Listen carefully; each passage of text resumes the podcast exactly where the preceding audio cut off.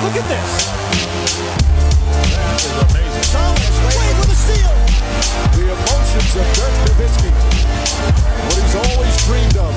Hoping to have another chance after the bitter loss in 2006. Watch this play.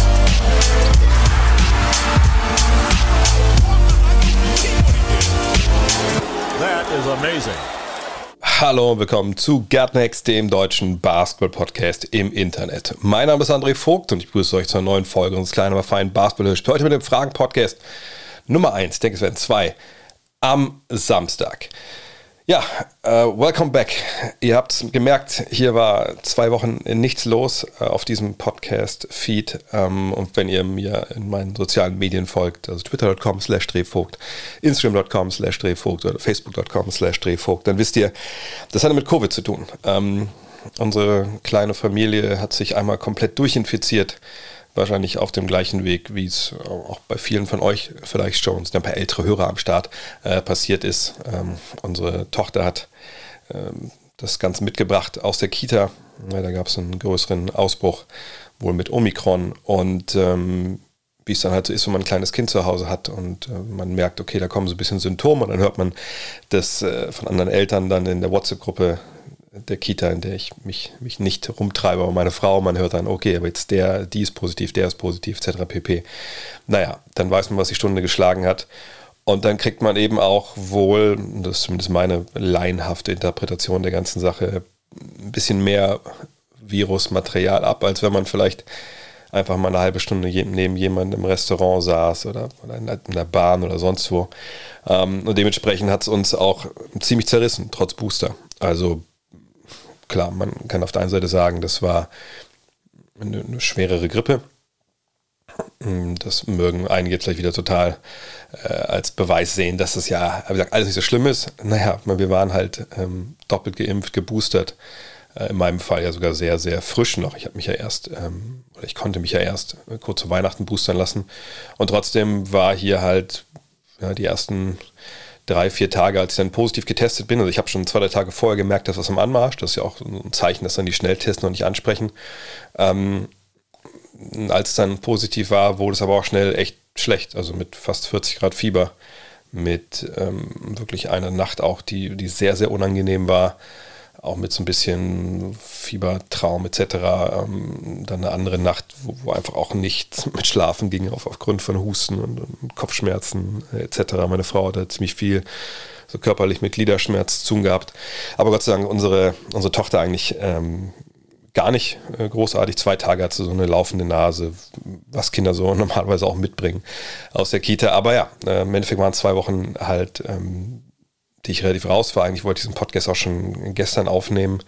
Eigentlich wollte ich am Mittwoch auch schon äh, eine, eine Rapid Direction aufnehmen, habe das aber dann am Mittwoch abgebrochen, weil ich gemerkt habe, nee, ich, äh, ich kriege das irgendwie nicht, nicht so wirklich hin, aus verschiedenen Gründen. Also zum einen, weil ähm, äh, ich an einem Husten war, aber auch irgendwie mich wirklich nicht richtig konzentrieren konnte. Das habe ich auch hier die ganze Woche gemerkt, weil ähm, vergangene Woche konnte ich gar nichts in Sachen Arbeit. Jetzt die Woche habe ich langsam gesteigert, weil wir natürlich das Heft, ne, The Magazine, fertig machen müssen bis Ende Februar. Da rede ich nachher noch drüber.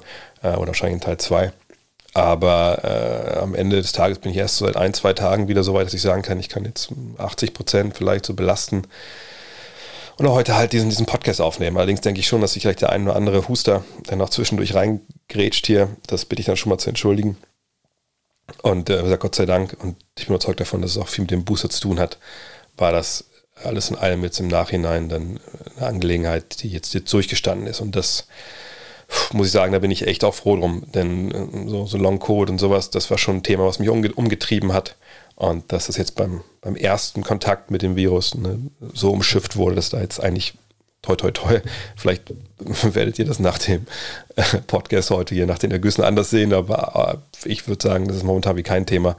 Und ich bin, wie gesagt, bei 80, 85 Prozent und ähm, hoffe, dass dann nächste Woche das komplett ausgestanden ist. Ich bin auch seit heute jetzt wirklich auch mit, mit zwei Schnelltests von verschiedenen Herstellern positiv und ähm, werde wahrscheinlich dann jetzt noch heute und morgen nichts großartig machen, außerhalb dem, dem Hund mal vor die Tür gehen äh, und dann ab nächste Woche wieder mich in die Öffentlichkeit wagen. Aber das ist jetzt nur vorneweg, damit ihr auf dem neuesten Stand seid und vielleicht für die, die nicht wussten, was los war, warum es jetzt zwei Wochen Funkstille war, seid ihr jetzt auch up to date. Das Ganze wird natürlich wie immer präsentiert von Manscaped. Und Full Disclosure, ich sage heute, wo es mir zum ersten Mal so ein bisschen besser ging, ich dachte, ja, nee, I treat myself und habe einfach die Zeit genutzt, wieder von oben nach unten alles ähm, ja, kahl zu schlagen ähm, oder so kurz zu trimmen, wie, wie ich denke, dass es mir gefällt. Hab den Crop Reviver benutzt halt, ne, den man so nach diesem Deodorant, was man unten drauf sprüht, dann noch drauf träufelt, um halt so wirklich eine, cool zu bleiben den ganzen Tag. Und ich glaube auch meine Frau wird es, wenn sie dann selber bei sich dann jetzt mal diese zweiwöchige Quarantäne dann körperlich äh, bereinigt hat, wird das zu schätzen wissen, hoffe ich zumindest. Auf jeden Fall, ja, war das echt ganz cool heute mal wirklich lange zu duschen, das alles zu gönnen. Und wenn ihr das auch machen wollt, Ihr wisst mittlerweile, wie es geht. Manscape.com mit dem Code NEXT20, also N-E-X-X-T-2-0, kriegt ihr 20% Free Shipping, 30 Tage Geld zurückgarantie. Und vielleicht das ist auch ein, Zeichen für Long Covid. Obwohl, nee, also zwar für kein Long Covid. Ich habe mich nicht geschnitten und nichts, dann mache ich sonst auch nicht mit dem Ding, weil es einfach super schwer ist. Von daher, das kann ich nicht als Beweis dazu äh, nutzen, dass das alles, alles gut gelaufen ist. Hoffen wir, dass es weitergeht. Toi, toi, toi. Aber vielleicht war das sogar ganz gut, dass wir jetzt einen Tag länger noch hier, dass ich noch einen Tag länger gewartet habe mit dem Podcast. Denn gestern Abend, ihr habt es vielleicht bei mir gesehen, ich habe es auch geretweetet, gereinstagrammt in der Story, gab es einen Bericht von TheAthletic.com. Da wisst ihr, da arbeiten ja ein paar sehr renommierte Insider wie Shams Charania, wie, wie Sam Amick zum Beispiel. Und ähm, dort wurde jetzt berichtet in einem relativ langen Artikel, dass Leute, die vertraut sind mit der Situation in Philadelphia und in Brooklyn, sagen, ja, also was wir so alle gedacht haben, dass James Harden eventuell ein Thema ist in Houston dann im Sommer, ne, nach der Saison. Das ist eine Personalie, die jetzt vielleicht ein bisschen vorgezogen würde. Die Athletic schreibt, dass Insider sagen, nein, nein, also man darf da schon erwarten, dass jetzt noch in der letzten Woche vor der Trading Deadline, am 10. Februar läuft die ja aus, wird es Gespräche geben zwischen beiden Franchise, ob man nicht schon jetzt einen Deal macht von James Harden, der ihn dann eben wieder zusammenbringen würde mit seinem alten General Manager und der Mann, der in ihn geglaubt hat, als er ihn als relativ jungen Spieler aus Oklahoma City geholt hat nach Houston, ähm, nämlich mit Darren Morey wieder vereint bei den Sixers. Und klar, Ben Simmons wäre dann der Hauptpunkt. Ähm, so in dem Deal dann der Spieler, der bekannteste Spieler, der dann von Philadelphia nach Brooklyn geht, plus X. Und da werden die Namen genannt von Tyrese Maxey, von Seth Curry, ähm, und man muss natürlich mal gucken, was dann halt äh, im sinnvoll ist. Und ob es überhaupt sinnvoll ist, über sowas jetzt zu spekulieren. Denn ne, nochmal, solche großen Deals, die sehen wir normalerweise nicht unbedingt zur Deadline, sondern eigentlich eher im Sommer. Aber auf beiden Seiten, glaube ich, äh, gibt es schon ein paar Brandbeschleuniger, die, denke ich, auch diese Idee, dass die jetzt schon reden und reden heißt nicht, dass es einen Abschluss gibt, aber schon mal reden und wer weiß, wenn man sich einig ist, vielleicht passiert auch jetzt schon was. Ich finde, diese, diese ähm, Situation auf beiden Seiten, die das beschleunigen, das kann man sich schon ganz gut vorstellen. Auf der einen Seite bei den Nets momentan die aktuelle Situation. Sieben Spiele, glaube ich, jetzt in Folge verloren. Ähm, gut, das kann man sagen, ja, das kann ja mal vorkommen. Ja, nicht für eine Mannschaft eigentlich, die, die solche Ansprüche hat. Und ähm, so gravierend das ist, mal sieben Spiele in Folge zu verlieren, ist es aber jetzt auch nicht so, dass wenn man da jetzt drauf guckt, dass das der einzige Grund ist, man jetzt sagen müsste, okay, jetzt ne, diese Torschlusspanik, jetzt müssen die was machen, sondern das ist nur momentan der prominenteste Punkt, der so oben drüber steht, weil man einfach sieht, okay, das, das läuft ja momentan gar nicht bei denen. Hinzu kommt die Verletzung von Kevin Durant, ne, der jetzt schon länger Zeit fehlt, der Situation von Kyrie Irving, ne, mit keine Heimspiele, plus und das ist so ein bisschen, glaube ich, the elephant in the room bei den Brooklyn Nets. Da haben wir hier schon auch schon drüber gesprochen, an anderer Stelle. Ähm, dass dieser Kader einfach nicht so gut ist, wie wir uns das vorgestellt haben ne, vor der Saison. Und damit meine ich noch nicht mal jetzt Durant, Irving und Harden. Ich meine, klar, Harden bleibt in vielen Belangen so hinter seinen den Erwartungen zurück. Das wisst ihr. Ähm, wie gesagt, Irving hat bisher elf Spiele absolviert. Aber man konnte, man, man, sollte sich schon vorstellen, wenn die drei jetzt in die Playoffs kommen, die spielen zusammen, bis, glaub, bisher waren es, glaube ich, nur 16 Partien, die überhaupt zum Feld standen, dann wird er schon klicken, dann hast du gegen die Jungs offensiv, puh, also da ist schon schwer dagegen zu arbeiten. Aber wenn wir nach diesen dreien schauen und erinnert euch mal an das Narrativ, das wir im Sommer hatten. Oh, Paddy Mills kommt dahin. Eieieiei. Ne? Oh, was kommt jetzt auch noch? Paul Mills kommt auch. Lamarcus Aldridge kommt zurück. Also, wer soll denn überhaupt schlagen? Weil wir natürlich davon ausgegangen sind, dass hinter den Big Three wir halt Paddy Mills haben, wir haben Aldridge, wir haben Joe Harris, wir haben Nick Claxton, der bestimmt wieder besser funktionieren wird. Blake Griffin hat vergangenes Jahr gezeigt, dass er noch nicht zum alten Eisen gehört. Bruce Brown ist ein toller, äh, situationsabhängiger Rollenspieler. Ähm, Paul Millsap kommt als äh, alte, weise Eule. Javon Carter kommt ne, als Backup, Backup, Backup Point Guard von den Suns. Ähm, der Andre Bambry kommt so ein bisschen noch als 3D-Mann, wo er nicht so viele Dreier wirft. Dann hast du noch Rookies wie Cam Thomas und, und, und Dayron Sharp, das, die haben schon fast schon zu viele Spieler, die irgendwie was beitragen können. Naja, und aus heutiger Sicht gucken wir drauf und denken, also wer ist denn überhaupt da brauchbar nach dem Big Three? Paddy Mills, klar, ne, der macht sein Ding, ähm, der trifft seine Dreier richtig, richtig gut. Auf den kannst du dich verlassen. Der hat immer noch den Antritt mit 33 Jahren, alles cool. Aldridge, auch vollkommen okay. Ne? Jetzt nicht unbedingt der riesige Stretch Big Man, aber der holt dir ein paar Buckets, den kannst du mal beim Low Post geben, alles gut. Harris auch schon lange verletzt, aber wenn der spielt, auch da historisch gute Dreierwerte, das passt. Nick Claxton gibt dir Sachen, die Nick Claxton dir gibt, nicht mehr und nicht weniger. Da sind wir jetzt bei sieben Leuten. Und danach, tja, da muss man jetzt aber sagen, danach gibt es für meine Begriffe niemanden, in dem Kader jetzt, wo ich sagen würde, ey, egal welche Situation das jetzt ist, ne, in den Playoffs, ob es jetzt erste Runde ist, Spiel 1 oder Spiel 6 in den Finals, die kannst du guten Gewissens reinwerfen und spielen lassen. Keiner von denen. Also nicht die Rookies, ähm, nicht Blake Griffin, der jetzt so ne, leistungstechnisch tot ist, wie wir das vergangenes Jahr eigentlich schon erwartet hatten. Äh, Bruce Brown ist natürlich für das, was er kann, was er spielt, gut, aber das ist natürlich aufgrund seiner Schwäche von der Dreierlinie ein situationsabhängiger Rollenspieler, der nicht immer spielen kann. Ähm, Bambry, wie gesagt, von der Dreierlinie läuft nicht viel, da muss man auch gucken. James Johnson ist kein Faktor, Paul Millsap ist aber radikal alt geworden.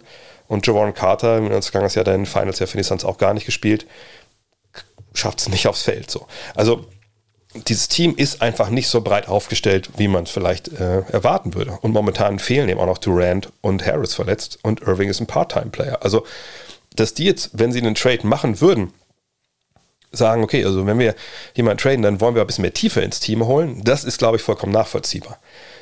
Warum sollte es aber Harden treffen? Naja, Harden ist ein Spieler, der nächstes Jahr ähm, Free Agent werden kann. So wenn er das denn möchte. Und äh, dass er das will, so sieht's aus. Hat er auch, glaube ich, selber gesagt, wenn ich mich da jetzt richtig erinnere. Naja, ich habe auch nie wirklich Free Agent, also das würde ich schon mal ganz gerne ausprobieren. Gut, ähm, ist vielleicht nicht das beste Jahr, weil nicht wirklich viele Teams überhaupt Cap Space haben, aber das lassen wir mal dahingestellt sein. Ähm, Fakt ist aber, wenn man jetzt davon ausgeht, dass, dass Brooklyn denkt, okay, also James Harden dieses Jahr, hm, so richtig gut läuft das jetzt nicht. Ähm, man kann auch durchaus argumentieren, dass dass es keine absolute Basketball-romantische Liebeshochzeit ist zwischen Harden, Irving und Durant. Du sagst, es waren nur 13 Spiele, die, überhaupt zusammen am Feld standen. Aber selbst so mit Irving und Harden, ne, das ist, das, also das was, wenn ich erinnere damals, als ich äh, darüber gesprochen habe, kann das funktionieren mit, mit Harden, mit, mit, mit Irving und Durant. Weil eine Sache, die ich gesagt habe, wir wissen halt nicht, welche Art Basketball James Harden spielen will. Ne, will er der Vorbereiter sein, ähm, der alle Fäden in der Hand hält, der scoret, wenn er muss? Oder will er der Typ sein, der in Houston war, eben der Stepback-Alleinunterhalter, der sagt, gut, bevor einer von euch hier den Ball in die Hand nimmt, also dann müssen schon drei Mann vor mir stehen, weil ansonsten bin ich immer noch unsere beste Option. Und ich glaube jetzt selbst nach diesen, was, anderthalb Saisons, äh, wissen, kennen wir die Antwort. Ich glaube nicht. Und, und wenn die intern, ne, die Antwort, die, wo natürlich die Leute sitzen, die, die es am besten beurteilen können, wenn man da vielleicht zu dem Punkt kommt und denkt, naja, wir wissen wirklich nicht. Also er macht es ja, er macht es auch auf All-Star-Level. Ich meine, 23, äh, 8 und 10 sind ja auch nicht zu verachten. Aber haben wir vielleicht den Eindruck, dass er wirklich lieber eine andere Rolle spielen würde? Ja, nicht der Vorbereiter für zwei äh, Topscorer zu sein, sondern vielleicht der Typ, dem 1A, 1B ist. Dann würde so ein Trade natürlich Sinn machen. Jetzt. Vor allem, wenn man halt nicht nur einen Spieler bekommt, sondern vielleicht zwei oder drei die dann den Kader verbreitern, Ja, man müsste vielleicht wissen, dass sich Kyrie Irving impfen lässt, damit er auch immer dabei ist. Das wäre vielleicht immer so eine Geschichte, die man abklopfen sollte. Aber ähm, so wäre der Weg zu so einem Deal auch jetzt schon. Im Sommer wird es eh ein bisschen schwieriger, ne? Ist dann Sign and Trade oder, oder ist es so, dass er dann sein letztes Vertragsjahr nimmt? Wenn ihr euch erinnert, bei Chris Paul war das ja damals in Houston auch so. Ähm, naja, wie kann denn so ein Trade aussehen? Aus Sicht von ähm, von den Nets. Und danach können wir darüber sprechen, warum denn ähm, die, die, die, Sixers überhaupt machen, das machen sollten. Naja, also James Hahn auf der einen Seite alleine zu den Sixers und auf, dem, auf der anderen Seite kommen dann nach Brooklyn Ben Simmons, das ist ja klar. Seth Curry ist, glaube ich, auch klar, dass der dabei sein muss. Das ist einer der wenigen Spieler, die noch relativ Geld verdienen mit 8 Millionen. Simmons verdient, verdient 33, Harden auf der Seite 44 und das muss ja halbwegs stimmen dann. Ne, das muss ja die Waage halten, was rein, und was rausgeht bei den Sixers und den Nets. Und dann ist die Frage, wer ist der dritte Spieler, der dazukommt? Ich glaube, drei Spieler, das ist es dann. Ähm und da gab es jetzt Spekulationen um Tyrese Maxey. Da gab es gestern auch wieder eine Meldung, heute Nacht eine Meldung. Naja, der wird nicht dabei sein. Kann ich mir jetzt auch nicht vorstellen. Ich glaube, den hält man auf jeden Fall. Aber Matisse Thibel ist dann, glaube ich, der Spieler, wo ich denke, okay, der könnte dann sehr, sehr gut mit dabei sein. Auch weil ich nicht wirklich weiß, ähm, wer denn sonst da ne, ein nachhaltiges Interesse ähm, ja, eröffnen würde oder Begehrlichkeiten hervorrufen würde bei, bei den Nets. Denn jemand wie ähm, George Niang, ja gut, das ist ein Dreierschütze, aber ziemlich fußlahm, die haben Joe Harris. Also Joe Harris ist ja auch in den Playoffs, muss man mal gucken, wie das da alles funktioniert. Also Niang sicherlich nicht. Maxi glaube ich, wollen die Sixers auf jeden Fall behalten. Naja, und dann bist du schon so bei Jaden Springer, Shake Milton, also die, die machen den Kohl ja nicht fett. Und man muss schon davon ausgehen, dass natürlich Harden als äh, Ex-MVP, als All-Star, ist ja klar der beste Spieler in diesem Deal dann. Also wollen natürlich die Nets entsprechenden Gegenwert haben mit, mit drei Rollenspielern. Und jemand wie Danny Green ist, glaube ich, sehr uninteressant, verdient auch ein bisschen zu viel Geld. Und so Isaiah Joe, Paul Reed, Charles Bassey, da müssen wir nicht drüber reden. Also die sind nicht interessant. Von daher, also ich, ich finde, es ist fast schon alternativlos, es sei denn, jemand wie Furkan Korkmaz wäre jetzt bei den Nets eher angedacht, dass sie den haben wollen. Nee, ich glaube, Harden, ähm, Simmons, Curry, Thibault ist halt so der Deal, den man sich da auch sehr, sehr gut vorstellen kann. Warum sollten jetzt die Sixers das machen und was wäre vielleicht so ein bisschen ne, der Punkt, der das alles doch aufhalten könnte? Die Sixers auf der anderen Seite sind natürlich ein Team, das momentan gut dasteht. Also ich meine, denen geht es ja nicht schlecht in der Eastern Conference. Ne, die, die, spielen einen guten Ball. Jalen Beat, kommen auch gleich zu, spielt auf MVP-Niveau. Ähm, warum wollen die überhaupt was ändern? Sie haben eigentlich immer gesagt, okay, ne, also wir sind auch gerne bereit, mit Ben Simmons bis zum Sommer zu warten. Sind sie sicherlich auch. Aber der Grund zu warten wäre ja nur, dass man sieht, okay, der spielt ja eh nicht dieses Jahr für uns. Das war, glaube ich, die Hoffnung, dass er nochmal irgendwann aufläuft und dann seinen Wert auch zeigt. Tut er jetzt nicht. Und äh, da kommt man hier der Punkt und denkt, okay, also wir wollen den für einen Game Changer, für einen Franchise-Player abgeben. Ähm, wann kommen wir an den Punkt? Kommen wir überhaupt an den Punkt? Und wenn du dann auf einmal dann hörst, okay, Brooklyn, die sind bereit zu reden. Natürlich redest du dann. Denn wer weiß, was bis zum Sommer passiert in dieser Seifenoper mit Ben Simmons.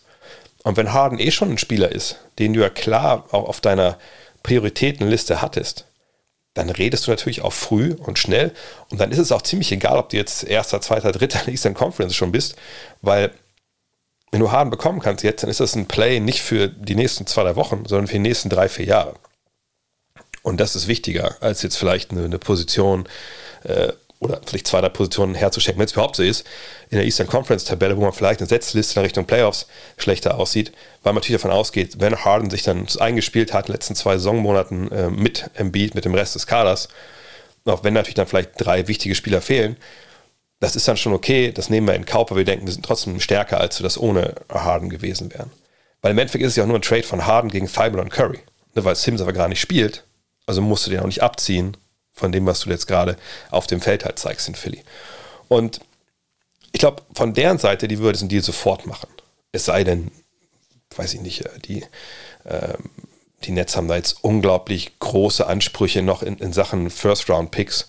Ähm, aber im Zweifel, wenn man, es daran dann scheitern sollte, dann schmeißt du da noch einen rein, irgendwie im Jahr 2024, 27, 28, irgendwie sowas, dann, dann daran soll es da wirklich nicht scheitern, denke ich. Von daher, ich denke, von Seiten des Sixers ist es ein No-Brainer, das so zu machen. Und was dir dann vielleicht fehlt äh, an, an Curry und Thibault, also ne, dieses Shooting, was, was Curry dir bringt, so ein bisschen auch ne, aus dem Two-Man-Game mit, mit Embiid, das war ja vergangenes Jahr stellenweise fast die einzige Offensive, die sie hatten in den Playoffs. Das kriegst du anders so her und Thibault ist natürlich ein wahnwitziges defensives Talent ohne Dreier. Und es ist schwer, den zu verlieren, aber du kriegst ja James Harden dafür. Also das, von daher, das ist vollkommen okay. Warum sollten also die Nets eventuell jetzt doch Nein sagen zu so einem Deal jetzt schon im, äh, während der Saison? Oder generell auch vielleicht Nein sagen? Ich glaube, Curry und Thibault sind gar nicht das Problem. Und wenn es, wie gesagt, an so einem extra Draft-Pick oder so soll es nicht scheitern. Die Frage ist halt, was ist mit Simmons? Denn man muss ja schon sagen, dass die Nets also einige Probleme haben momentan, die nicht unbedingt was mit Basketball zu tun haben. Also Stichwort Kyrie Irving. Ähm, und mit Simmons bekommst du jetzt jemanden, ich meine, das müssen wir uns einfach nochmal ganz klar vor Augen führen. Das ist jetzt kein Vakuum, in dem das passiert. Es ist nicht ein Fantasy-Trade, wo der jetzt einfach dann wieder spielen kann ab morgen und er gibt dir morgen dann genau die Zahlen, die du so von ihm erwarten konntest aufgrund dessen, was er bisher in seiner Karriere geliefert hat, sondern wir reden ja von jemandem, der jetzt seit den Playoffs gegen Atlanta keinen kompetitiven Basketball mehr gespielt hat. Ja gut, bei Instagram Videos gedreht, ne, aus irgendeiner Halle in Kalifornien äh, im Sommer, aber den wir nicht auf dem NBA-Parkett gesehen haben oder auf irgendeinem anderen Parkett, wo es wirklich um was ging. Und seitdem auch nicht trainiert wirklich, Ne, klar, er macht jetzt so das, was, was er machen muss, damit er irgendwie äh, da jetzt nicht äh, bestraft wird. Aber der aufgrund von psychologischen Problemen sagt, ne, ich kann momentan kein Basketball spielen, ich muss an mir selber arbeiten. So liegt es an mir, dann aber auch Interviews gibt, wo er sagt, naja, im Sommer natürlich, ne, die haben mich versucht zu kontaktieren, äh, die Sixers, und bin ich nicht rangegangen ans Telefon, aber die wussten ja, in welcher Halle ich mich da aufhalte und wo ich da irgendwie äh, meine Workouts mache wenn es so wichtig denen gewesen wäre, hätten sie da einfach hinkommen können. Also, ne, das, ihr, wir haben ja schon oft drüber gesprochen an der Stelle hier, das mit Ben Simmons ist wirklich eine, eine ziemlich komische Situation. Und man fragt sich halt, glaube ich, schon als Brooklyn Nets, bei aller Qualität, die er hat und wie er auch Basketballer reinpassen würde, ne, basketballerisch als super effektiver Verteidiger auf mehreren Positionen, genau das, was wir eigentlich brauchen. Auch ein Ballhändler, ne, interchangeable. Kann sich sehr gut vorstellen, dass er so ein bisschen das sein könnte im Angriff als Ballverteiler, Non-Shooter, was in Draymond Green für die Splash Brothers in Golden State ist, kann ne, Simmons sein für Kyrie Irving und Kevin Durant, sich dann bewegen, abseits des Balles etc. Nur weiß man denn bei dem wirklich, dass der, sobald er dann ne, die zwei, drei Stunden dann sich ins Auto setzt und dann nach Brooklyn fährt, sich da im Hotel einmietet und dann in der Trainingshalle ankommt, dass der bereit ist, Basketball zu spielen. Also liegt es nur jetzt an dem Ort Philadelphia, an der ne, Zusammenarbeit mit den Sixers, die nicht mehr geht, dass er nicht Basketball spielen kann oder ist da was anderes hinter? Also kommt man dann an den Punkt, wo er vielleicht auch mal sagt, also na, ich kann mit Kyrie Irving nicht zusammenspielen, ich muss mal raus, meine Pause von acht Wochen oder so. Nee, das, also das klingt jetzt ein bisschen blöd, aber ihr wisst, was ich meine. Wenn ich so eine Investition mache, also James Harden abzugeben und Ben Simmons der beste Spieler, der zurückkommt, dann muss ich mir aber wirklich 100, 100% nicht, aber 99,9% sicher sein, dass der Bock darauf hat, der lange Vertrag, so ist nicht, aber der muss Bock haben, der, ich muss irgendwie Sicherheit haben, dass der psychisch in der Lage ist, Basketball zu spielen. So oder so. Ob es jetzt bisher eine Charade- und Seifenoper ist oder ob er wirklich Probleme hat. Wir wissen es ja, wir hoffen natürlich, dass es so ist, dass er da nicht lügt, aber ne, das ist ein großes, großes Thema. Ich würde sagen, die Nets wissen, dass er, wenn er kommt, funktioniert. Man fühlt ja auch vor bei dem Agenten und so. Und das ist aber das Einzige, wo ich sag, nicht weiß, ob das dann sinnvoll ist. Nehmen wir mal an, der Trade geht so durch. Dann, glaube ich, äh, sollten wir alle eine große Ketten-E-Mail schreiben an wer immer das bestimmt, an den Basketballgott und sagen, hey, wir würden ganz gerne die Brooklyn Nets gegen die Philadelphia 76ers in den Conference Finals sehen. Oder ist doch egal, best in der Conference Semifinals von mir aus. Weil das ist ein Matchup dann, ah, da ist so viel Feuer drin, das ist einfach wahnsinnig gut. Und ich kann mir auf jeden Fall auf Seiten der, ähm, ich glaube, bei den Sixers ist es klar. Du hast dann Harden, du hast, ähm, du hast Embiid, but das läuft, dann musst du nur noch die Shooter drumherum, die 3D-Jungs, das ist dann easy. Ah. Die Netz von der anderen Seite, ey, das wäre schon einfach echt, echt eine Mannschaft, die dann auf einmal sich, sich viel besser aufstellt. Ich meine, klar, du hast Kyrie Irving auf der 1. Ich denke, du spielst dann mit, ja, weiß nicht, mit Seth Curry oder mit, äh, sag mal, sag mal, Harris ist gesund. spielst einfach mit, mit Joe Harris auf der 2. Ähm, du hast Durant auf ja, 3 oder 4, ist ja egal, Ben Simmons daneben und Lamarcus Aldridge. Das wäre wahrscheinlich sogar die erste 5.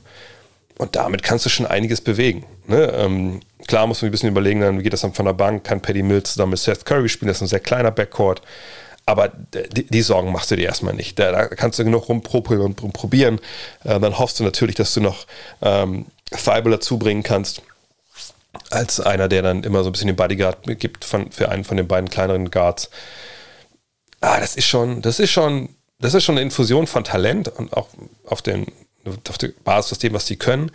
Das würde den Netz schon arg helfen. Würde es jetzt während der Saison sie auf ein ganz neues Niveau heben, das müssen wir mal abwarten. Da sind noch viel zu viele Löcher im Kader. Auf der anderen Seite, Buyout-Season kann man auch gerne, gerne zupacken, natürlich in Brooklyn. Ich glaube, es wäre ein Deal, der für beide Teams einfach echt gut wäre. Ähm, trotzdem würde ich irgendwie nicht Geld draufsetzen, dass wir den jetzt wirklich schon vor der Deadline sehen, weil da sind noch nur noch vier, fünf Tage übrig bis dahin. Auf der anderen Seite, was ist denn der Markt für Ben Simmons? Ähm, ich bin gespannt. Wenn es den Deal gibt, gibt es auf jeden Fall direkt ein, ein Rapid Reaction Video. Es gab aber natürlich einen Deal schon. Ähm, und Danilo fragt, kannst du den Blazers Clippers Deal einordnen? Sportlich für die Clippers ein Gewinn, für die Blazers eine Katastrophe. Ich kann mir nur vorstellen, dass die Blazers das, das aus finanziellen Gründen gemacht haben, Klammer auf, der Vertrag von Paul, Klammer zu, und stehen bei der Mannschaft aus Oregon alle Zeichen auf einen Neuanfang. Damit meine ich nicht alles abreißen, das Play-in-Tournament ist wohl nicht mehr das Ziel. Wie könnte der Weg in den nächsten Jahren mit Damian Lillard und CJ McCallum aussehen? Ja, der Trade, den müssen wir, glaube ich, einmal noch äh, skizzieren, wie der aussieht. Also die Clippers bekommen Norman Powell und Robert Covington und die Trailblazers bekommen Eric Bledsoe, Justice Winslow, Keon Johnson und einen 2025er Zweitrunden-Pick der Detroit Pistons. Also wahrscheinlich, obwohl bis 2025, mal gucken, wo der dann liegt.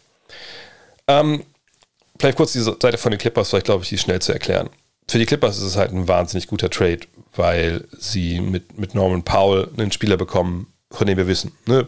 Das ist genau das Jagdschema, was wir in den vergangenen zwei, drei Jahren von den Clippers gesehen haben. Ne? Flügelspieler holen, die switchable sind, die den Dreier werfen können. Wir sagen im Zweifel auch gerne nochmal einen, der sich ein bisschen einen eigenen Wurf kreieren kann. Das, glaube ich, kann man bei Paul jetzt schon auch, auch sagen. Ähm, der passt perfekt da rein. Perfekt da rein. Ähm, sagt, gibt dir ein bisschen mehr Ballhandling noch.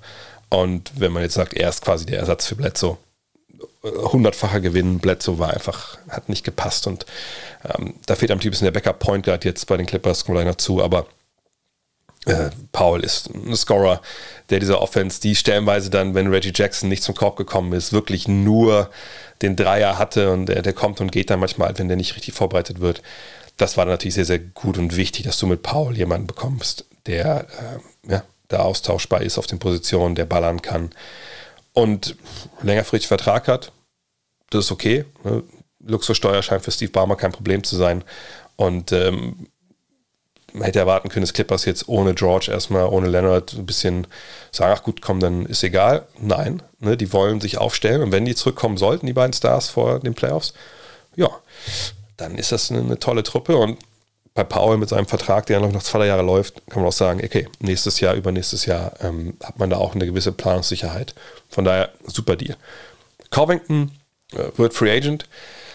Da muss man halt sehen, man hat die Bird-Rechte, das, das, Thema haben wir jetzt schon ein paar Mal hier, glaube ich, auch schon besprochen, weil es ja auch bei Dennis Schröder so eine Geschichte ist, äh, wo die Celtics die ja nicht haben. Hier, durch diesen Trade, ne, haben halt die Clippers die Möglichkeit, wenn sie das denn wollen, in der kommenden Free Agent-Periode dann im Sommer zu sagen, okay, wir nehmen Covington einen Vertrag äh, und können damit über Salary Cap hinausgehen. So. Ähm, Covington ist ein Spieler, aber der, naja, der ist ein bisschen kompliziert. So, und ich glaube, die Blazers waren im Endeffekt ziemlich enttäuscht von dem, was wir von ihm bekriegt haben. Ähm, vielleicht aber auch ein bisschen zu Unrecht, weil ne, er ist nun mal der Spieler, der ist. Und der ist jemand, der dir defensiv im Teamverbund echt eine Menge gibt. Ja, und, und in, vor dem Hintergrund lohnt es sich wirklich zu sagen, hey, der Typ ist, äh, ist 3D. Ne, der, der gibt dir Dreier, der gibt dir Defense. Aber wie gesagt, er gibt dir das im Teamverbund. Also er gibt dir das so als Helpverteidiger, als Shotblocker, wenn ihr euch erinnert, als er in Houston war bei diesem Microball-Ding, da war ja jemand, der hatte über zwei Blocks pro Spiel gehabt auf einmal. Ähm, und äh, war ein großer Grund dafür, dass diese, diese ultra kleinen Aufstellungen da halbwegs funktioniert haben, auch wenn sie natürlich im Nachhinein nicht den Titel gebracht haben oder so. Ähm, aber er ist nun mal jemand, wie gesagt, der von der Weakside kommt, der da tolle Instinkte hat, so selber zu verteidigen auf dem Flügel am Ball, das ist jetzt nicht so unbedingt sein, sein Steckenpferd, aber das andere kann er ja total gut. Und den Dreier trifft er, naja, okay, glaube ich, betrifft es ganz gut. Ja. Sein Karrierewert, ich habe es gerade mal aufgerufen, sind knapp 36 Prozent. Dieses Jahr liegt er da ein bisschen drunter mit 34 Prozent. Er hat dann Jahre, wo es dann rübergeht, mit, mit 38 sogar und dann wieder drunter. Also er ist ein bisschen unstet, aber ist zumindest jemand, den du da draußen nicht alleine stehen lassen kannst. Und auch das passt ja eigentlich bei den Clippers komplett gut rein. Ne? Also wenn man so denkt, okay, das wäre dann vielleicht so ein bisschen ne, der Backup für Batum, also auch, wie gesagt, einer, der mit zwei Meter, das ist halt eins, zwei, drei, äh, switchable auf dem Flügel, der auch mal auf Center spielen kann. Gesagt, in Houston war das ja quasi exklusiv. Dann kann man sich gut vorstellen, dass auch der in diesem Gebilde total gut funktionieren kann. Und es ist nun mal wirklich bei Covington so cool. Wenn er funktioniert, dann kann man ihm einen neuen Vertrag geben. Wie gesagt, Steve Barmer, das ist Geld spielt für den keine Rolle. Ähm, und wenn man jetzt sieht, oh, das funktioniert nicht so, er wird trotzdem jemand sein mit seinen Fähigkeiten, der anderswo begehrt ist. dann kann man über seinen Trade vielleicht noch nachdenken. Äh, oder man lässt ihn halt einfach gehen, ähm, wenn man denkt, ne, das passt irgendwie alles nicht. Und seine Trade kann man sich nicht einigen. Ne, von daher verliert man da nicht viel. Also war es im Endeffekt jetzt so aus Clippers Sicht ein Deal. Bledsoe und Winslow, die, die beide jetzt nicht so toll funktioniert haben eigentlich, gegen Paul, der ja einfach denen offensiv eine Menge gibt und, und auch defensiv ganz gut reinpasst.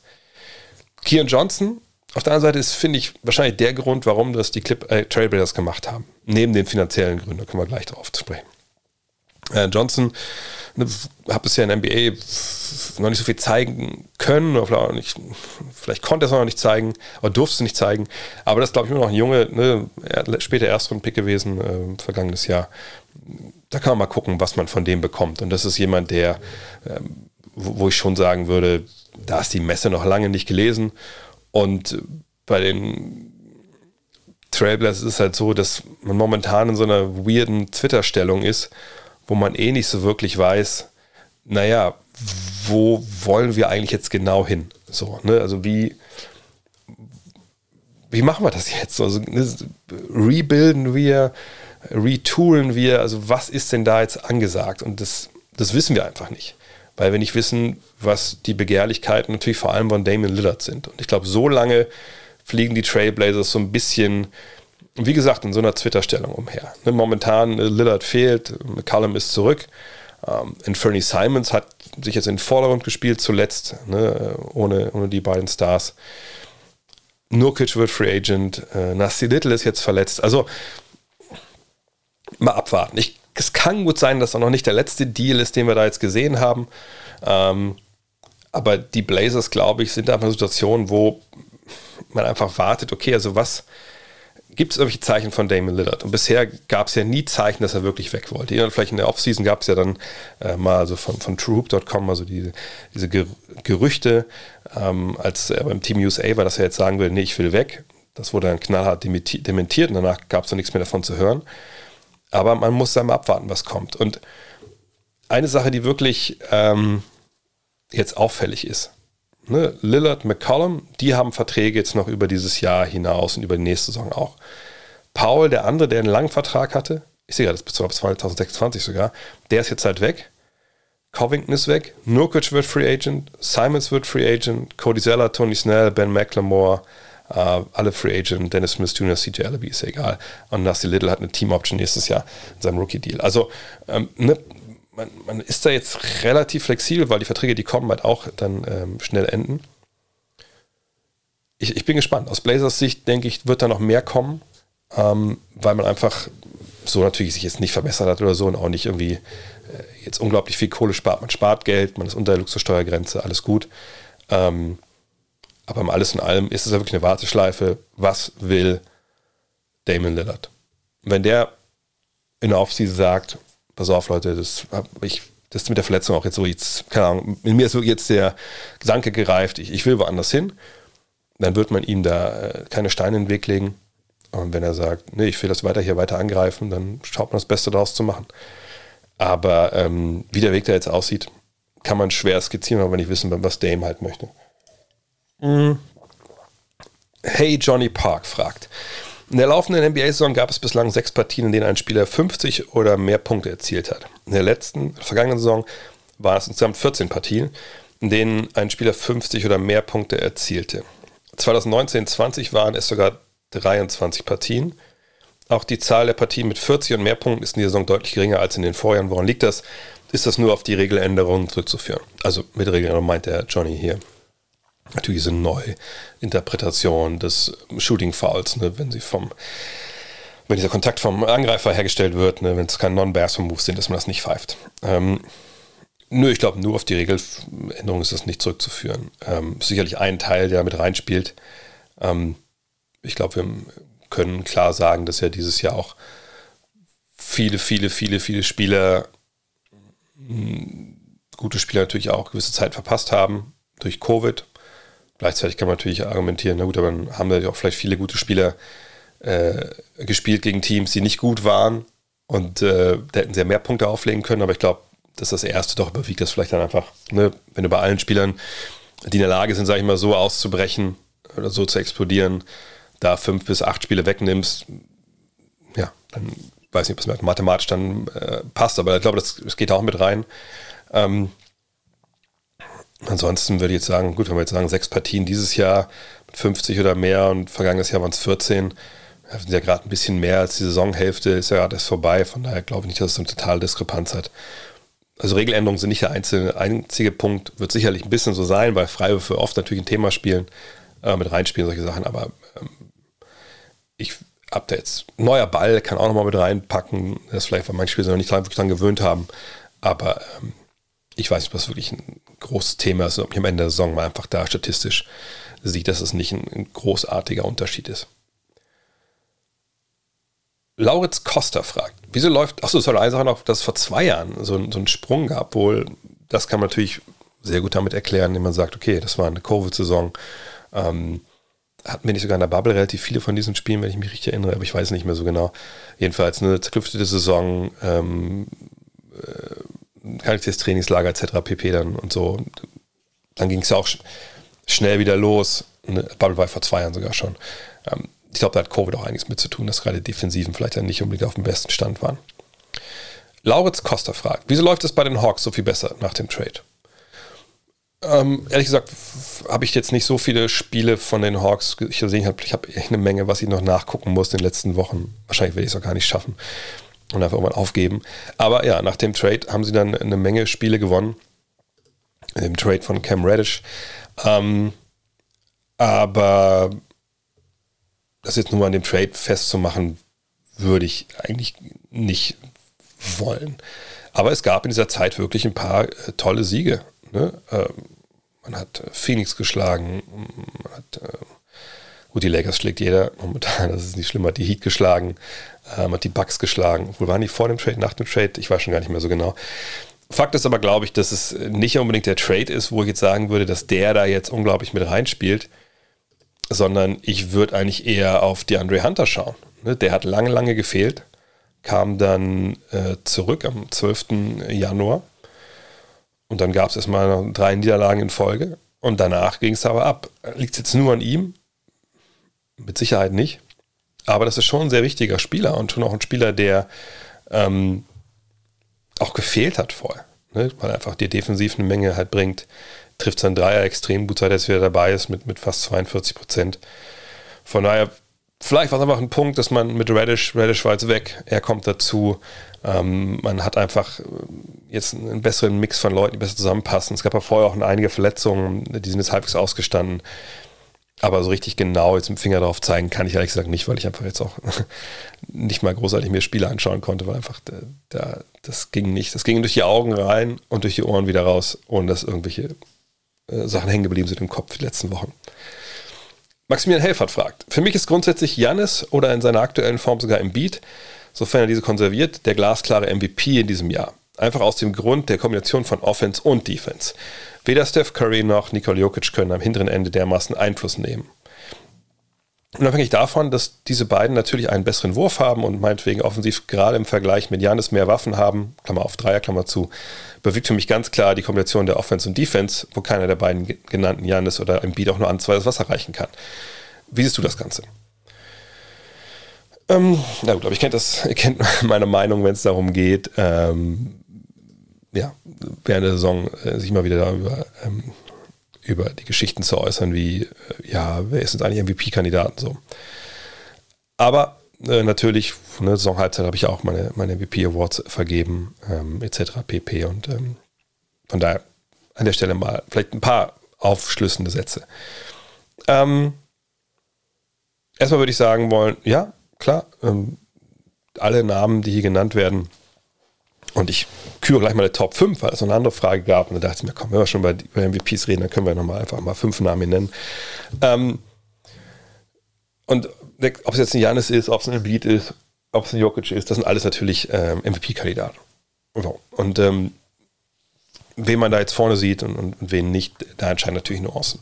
Der Maximilian äh, geht natürlich jetzt hin und sagt, okay, jetzt für mich gehören Offense und Defense beides dazu äh, und das muss, äh, und vor allem Defense wird vernachlässigt ne, und, und, Leute reden nur über die, zu viel über die Offense und deswegen ist jemand wie Jokic bereits weit vorne. Ähm, ja, natürlich ähm, wird Defensive generell traditionell vernachlässigt bei solchen Diskussionen, einfach weil sie def äh, weil Defensive in Statistiken schwer ähm, darstellbar ist. Ähm, aber glaube ich selbst die, die jetzt nicht mit Advanced Stats ähm, zusammenklauben, um hier zu schauen, wer offensiv und defensiv da jetzt besser ist, die wissen natürlich trotzdem, dass Jokic defensiv im Beat und, und, und Antetokounmpo da kaum das Wasser reichen kann. Gleichzeitig, das hatten wir auch schon mal das Thema bei, äh, bei Triple Threat, gibt es ja eine statistische äh, Anomalie, dass zum Beispiel Defensive Box plus minus Jokic die, die Liga vor Draymond Green, vor Antetokounmpo, Matisse Thibault anführt. Und man denkt, okay, die anderen drei machen total viel Sinn, aber warum ist denn Jokic da als Erster?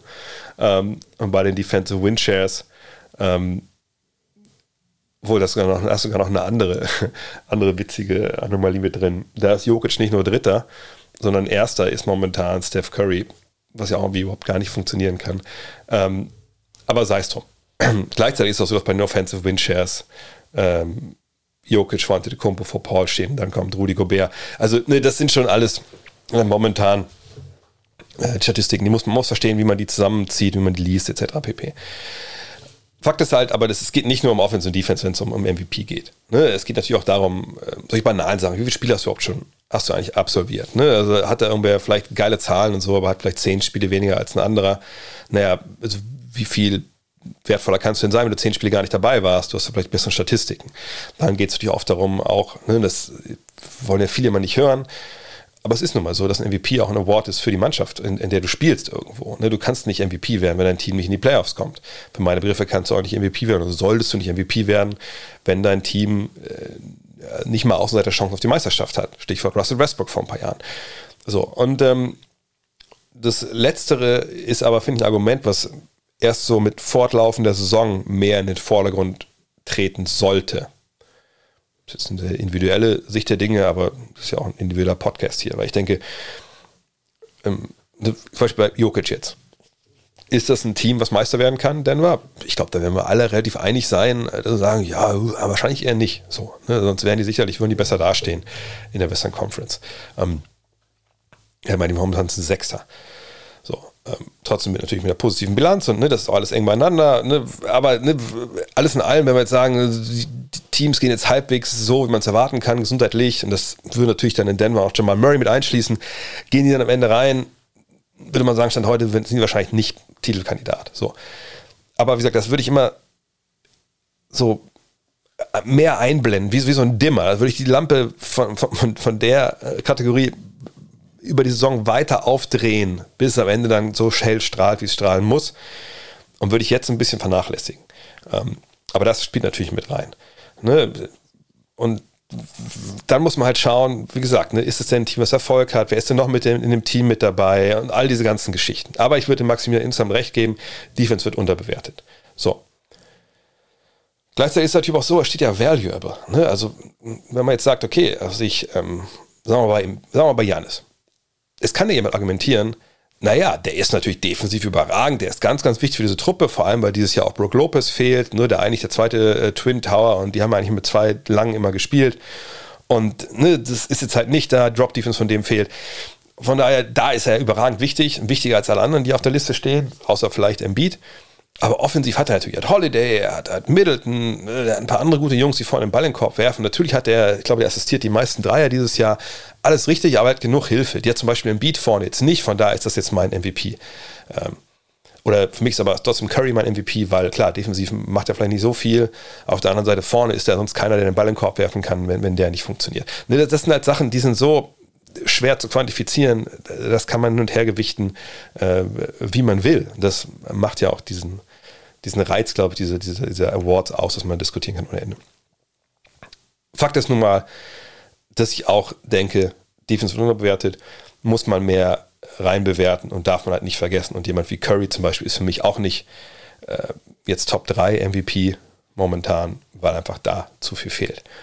Aber da kommen wir zu der zweiten Frage zum Thema, nämlich von Wood Apple. Er fragt, was sind denn deine Top 5 MVP-Kandidaten? Stehst du da an der Seite von Stephen A. Smith? Und dann musste ich genauer hingucken, weil das war auf Instagram die Meldung oder diese Nachricht. Und dann war da ein Screenshot von Stephen A. Smith, der wohl irgendwie, keine Ahnung, wahrscheinlich bei, weiß nicht, First Take oder was, irgendeine Show hat er dann so ein Schaubild gezeigt. Das ist seine Top 5 der MVP-Kandidaten momentan. Und ihr wisst, ähm, ne, für mich Stephen A. Smith äh, vor allem ein Meinungsschauspieler, der da halt auch Klicks kommen muss und der diskussionswürdige Sachen sagen muss, damit es klickt und damit er seine Kohle bekommt. Das heißt nicht, dass er keine Ahnung hat und nicht weiß, wovon er da spricht, aber ich glaube, man tut ihm da nicht Unrecht, wenn man sagt, naja, also da sind immer schon Sachen dabei, wo er klar weiß, wenn er das so sagt, dann knallt es danach und das ist gut fürs Business. Und wenn man sich seinen Top 5 anguckt, sieht man Bieter Nummer 1. Okay, gar keine Frage. Vollkommen nachvollziehbar. Ja Morant an der 2. Und dann, ja, dann geht es ein bisschen los. Chris Paul an der 3, Nikola Jokic auf der 4 und Devin Booker auf der 5. So. Und ähm, da habe ich jetzt mehrere Probleme mit, bevor ich meine Top 5 hier kurz nochmal vorlese. Also zum einen, also Chris Paul und Devin Booker beide in der Top 5. Ich es sind zwei meiner Lieblingsguards momentan. Äh, Chris Paul ist jemand, wo ich auch lange überlegt ob ich den doch mit reinnehme mit hier. Einfach weil er so ein Kontrollator ist. Aber äh, das, das, das ist ja schon Widerspruch in sich. Wie kann ich zwei Spieler in die Top 5 wählen als MVP? Das würde ja heißen, dass, dass jeder von denen wertvoll ist, zum Beispiel das Ante de Kumpo für die, für die Bugs, den er hier gar nicht drin hat. Äh, und, und da muss ich dann sagen, oder auch beide wichtiger sind für die Suns als Steph Curry. Und dann muss ich sagen, nein, das gibt ja, also da gibt es ja wirklich keine theoretische Grundlage. Ich habe sie schon nicht gesehen, aber ähm, für mich gibt es ja keine theoretische Grundlage, wo man das wirklich sehenden Auges argumentieren kann, ohne irgendwie schon insgeheim mit Stückchen äh, äh, die Klicks und damit halt äh, Dollars zu zählen, die dann äh, überwiesen werden von ESPN. So, von daher, das sehe ich einfach überhaupt gar nicht, wie man das äh, so sagen kann. Dass die beiden da, da damit drinstehen. Und, und, und, das ist für mich dann schon wahrscheinlich ein gewisser Level an, an Trolling, äh, der da halt passiert. So. Was bei Paul natürlich, äh, was man ihm zugute halten muss, ist, der hat von allen MVP-Kandidaten mit Abstand am meisten Spiele gemacht. Ja, also mit, glaube ich, 51 momentan und ne, sonst haben wir natürlich viele ein paar Spiele verpasst. Ähm, aber äh, nee, ich finde, die Zahlen geben das bei ihm einfach, und nicht in Verbindung mit, mit, äh, mit Booker geben es aber nicht her. Er ist in der weiteren Konversation, auf jeden Fall, aber nicht da, wo er ihn drin hat. So.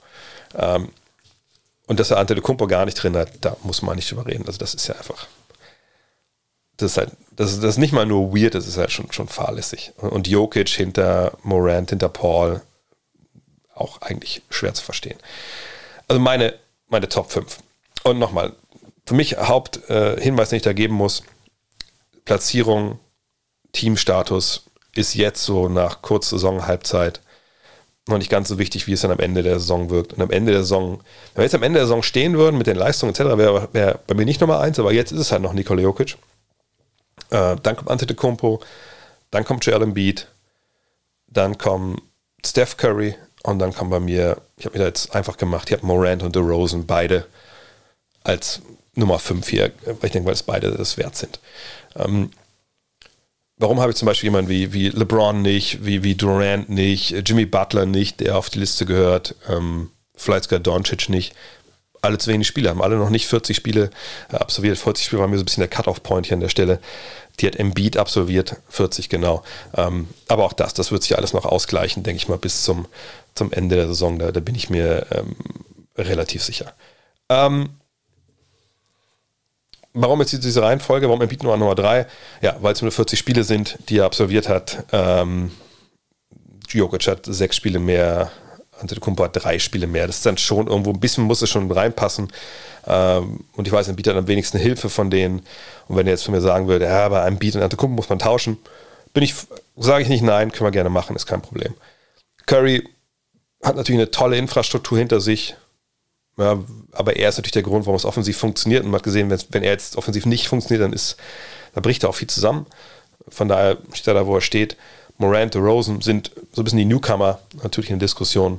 Ähm, aber Morant hat viel, viel mehr Hilfe, glaube ich, als viele das so ein bisschen vor Augen haben.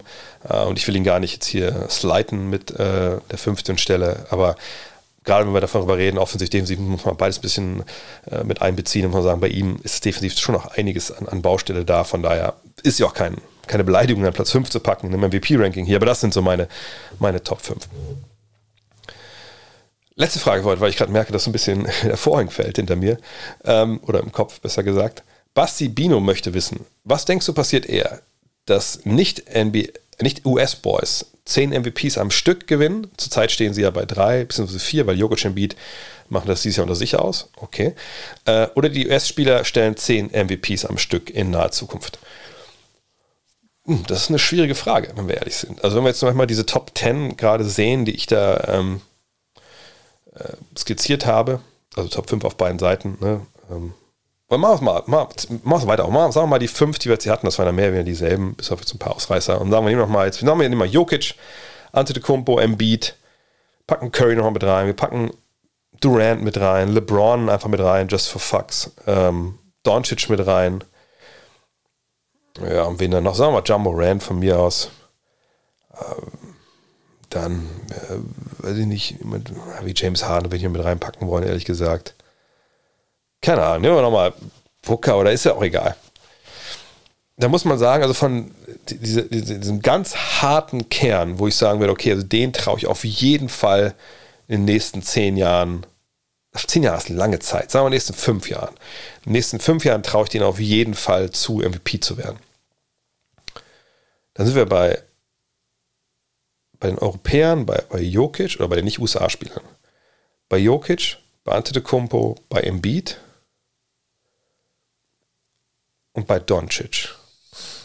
Ja, ich würde sagen, das sind meine vier, wo ich sage, denen traue ich zu, ne, also von ausländischen Spielern in den USA, dass die MVP werden. Ähm, wenn wir jetzt bei den Amerikanern sind, dann sind wir bei okay, den nächsten fünf Jahren. Also LeBron sage ich direkt, traue ich es nicht zu, weil LeBron, was jetzt 38 ist und oder 37, das ist auch egal. Aber ich glaube nicht, dass das noch reicht, wirklich zum MVP zu werden, weil der wird Spiele verpassen. Das, das, das wird nicht funktionieren. Wird das auf geilem hohen Niveau machen, mit MVP werden. Durant traue ich es noch, traue ich Durant noch zu. Ich meine, er war jetzt auch nicht so wenig verletzt die letzten Jahre. Ähm,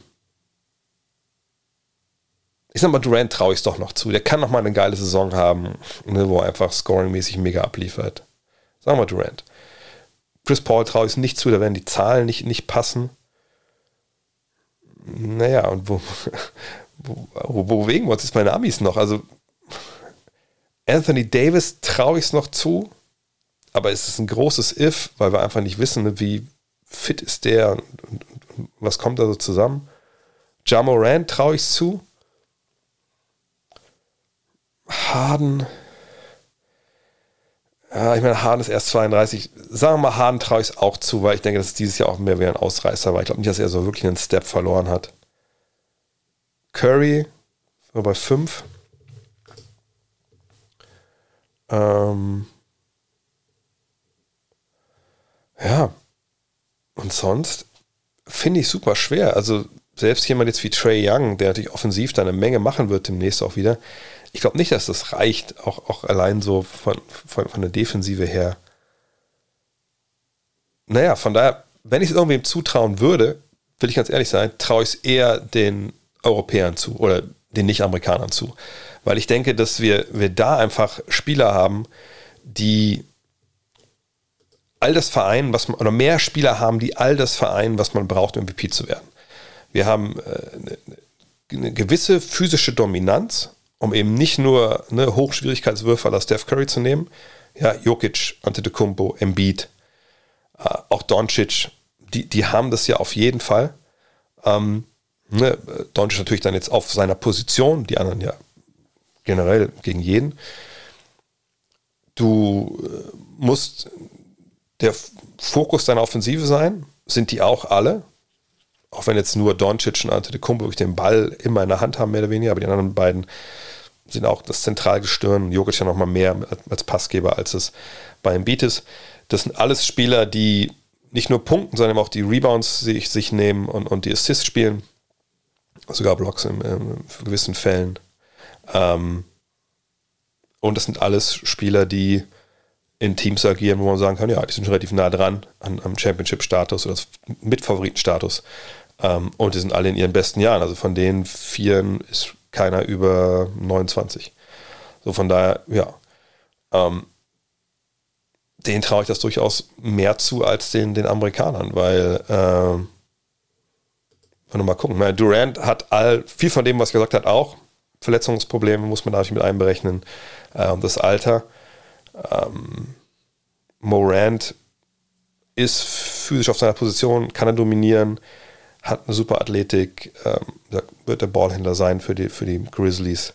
Ist er ja auch schon, sagt dem traue zu. Harden wissen wir, dass er, dass er das kann, aber sagt, da wissen wir nicht, wie sein Team, das nächste Team halt spielt oder nicht. Und wenn er zusammen mit im Beat spielt, wie ist das dann überhaupt? Wie ist das überhaupt, wenn er bei den Netz auch bleibt, ne? mit, mit Irving, mit Durant und ihm zusammen? Gibt es da dann, ich meine, wenn die, klar, wenn die wirklich mal alle zusammen spielen, die gewinnen 65 Spiele, dann wird der MVP aus der Mannschaft kommen. Aber nee, also wenn, dann würde ich mich entscheiden für die Europäer. Aber ich glaube trotzdem nicht, dass es realistisch ist, 10 MVPs am Stück, auch wenn sie jetzt nur was, was ich, ähm, sechs oder sieben brauchen. Ähm, aber wenn, dann wären es eher die Europäer. Da würde ich mich relativ klar festlegen wollen. In diesem Sinne, das war Teil 1. Morgen gibt es den zweiten Teil äh, des Fragen-Podcasts von dieser Woche.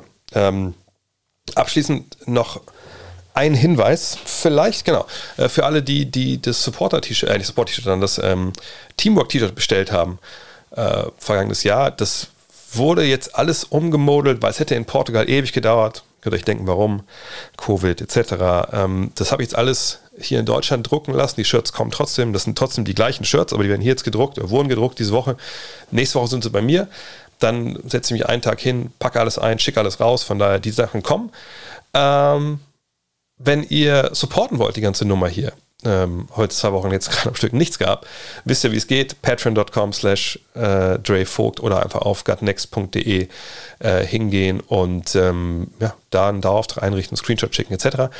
Und aller, aller, aller, aller, allerletzter Hinweis auf Gut Magazine. Wir sind mittlerweile äh, relativ weit. Ähm, viele Layouts sind schon aufgeschlagen bei mir, da sind wir noch viel am Rumprokeln, viele Texte sind dabei. Gestern hat ähm, ähm, Jan seine Goat-Diskussion geschickt, die so ein bisschen das Herzstück sein wird, äh, dieser, dieses Hefts. Es geht ja um Goats. Ähm, und ich will jetzt das nicht spoilern, aber ich nur mal vielleicht mal zu illustrieren, äh, was die Unterschiede sind zu dem, was wir früher gemacht haben, zu dem, was wir jetzt gemacht haben. Bei Five, wenn wir so einen großen Artikel geschrieben haben, hatte der also wenn es hochkam, 35.000 Zeichen. So, das waren dann halt so Stories, die dann über so sechs, sieben, acht Seiten liefen. Na, sechs nicht, sondern eher acht, acht bis zehn Seiten liefen. Und jetzt äh, hat Jan gestern abgeliefert, und das ist ja auch eh angelegt als, als, als ein großes Ding, aber er hat diese Go-Diskussion, sind seit 76.000 Zeichen. Das wird ein ziemliches Brett. Ich weiß nicht, wie Seiten das im Endeffekt werden. Aber deswegen heißt es ja auch nicht Magazine, sondern Bookazine, dass man auch ein paar Sachen sich ein bisschen, ähm, ja, ein bisschen breiter mal nähern kann. Ähm, von daher, da sind wir momentan unterwegs. Wird auch jetzt ab und zu mal wieder Screenshots raushauen. Ähm, allerdings nicht zu viel, weil ich denke, das soll schon einen gewissen Aha-Effekt haben, wenn ihr das dann an den Händen haltet. Wir sind gut in der Zeit, ne? Ende Februar abgeben und dann ähm, Mitte März bei euch. Das ist immer noch das Ziel. Ähm, allerdings haben wir jetzt auch schon ein, zwei, drei Covid-Fälle in der Redaktion. Mal gucken, wie, wie die Jungs weiterkommen damit. Und ähm, aller, aller, allerletzter Hinweis, den ich geben wollte. Wir mussten jetzt wirklich absolut final sagen, wie viele Hefte wir brauchen. Und wir haben jetzt noch 150 mehr geordert, als wir brauchen. Äh, also nicht, dass jetzt dann, also das sind die eh schon bestellt sind, das sind Hefte, die wir dann auch auf Lager halten für die, die vielleicht dann irgendwie keins bekommen oder so. Äh, aber wir haben jetzt noch 150 Hefte, die zu haben sind. Ne, der Count hat angefangen jetzt auf äh, gotnextmac.de. Wenn ihr Ausgabe 1 bestellen wollt noch, müsst ihr jetzt so machen, weil 150 gibt es nur. Ich meine, klar, wenn wir jetzt nur, davon nur 50 verkaufen, dann gibt es natürlich 100 danach noch im Webshop. Aber wenn ihr sicher gehen wollt, dass ihr noch Ausgabe 1 bekommt mit den Goats, dann gerne jetzt auf gutnextmac.de bestellen, bevor ihr euch dann irgendwann ärgert. In diesem Sinne, vielen Dank fürs Zuhören. Ich hoffe, es hat Sinn gemacht. Äh, ein bisschen Kopfschmerzen ging gerade schnell los. Egal. Morgen geht es weiter mit dem zweiten Teil. Ich kommentiere morgen Nacht auch ein Basketballspiel. Da gab es eine Änderung. Und zwar äh, in der Nacht von Sonntag auf Montag werde ich die Partie begleiten. Mavs gegen Hawks ab 0 Uhr. Vielleicht seid ihr da auch mit dabei, da würde ich mich freuen. Aber wir sprechen uns morgen auf jeden Fall wieder hier bei Teil 2. Bis dann. Haut rein. Ciao. Look at this. That is amazing. Thomas Wade with a steal. The emotions of Hoping to have another chance after the bitter loss in 2006.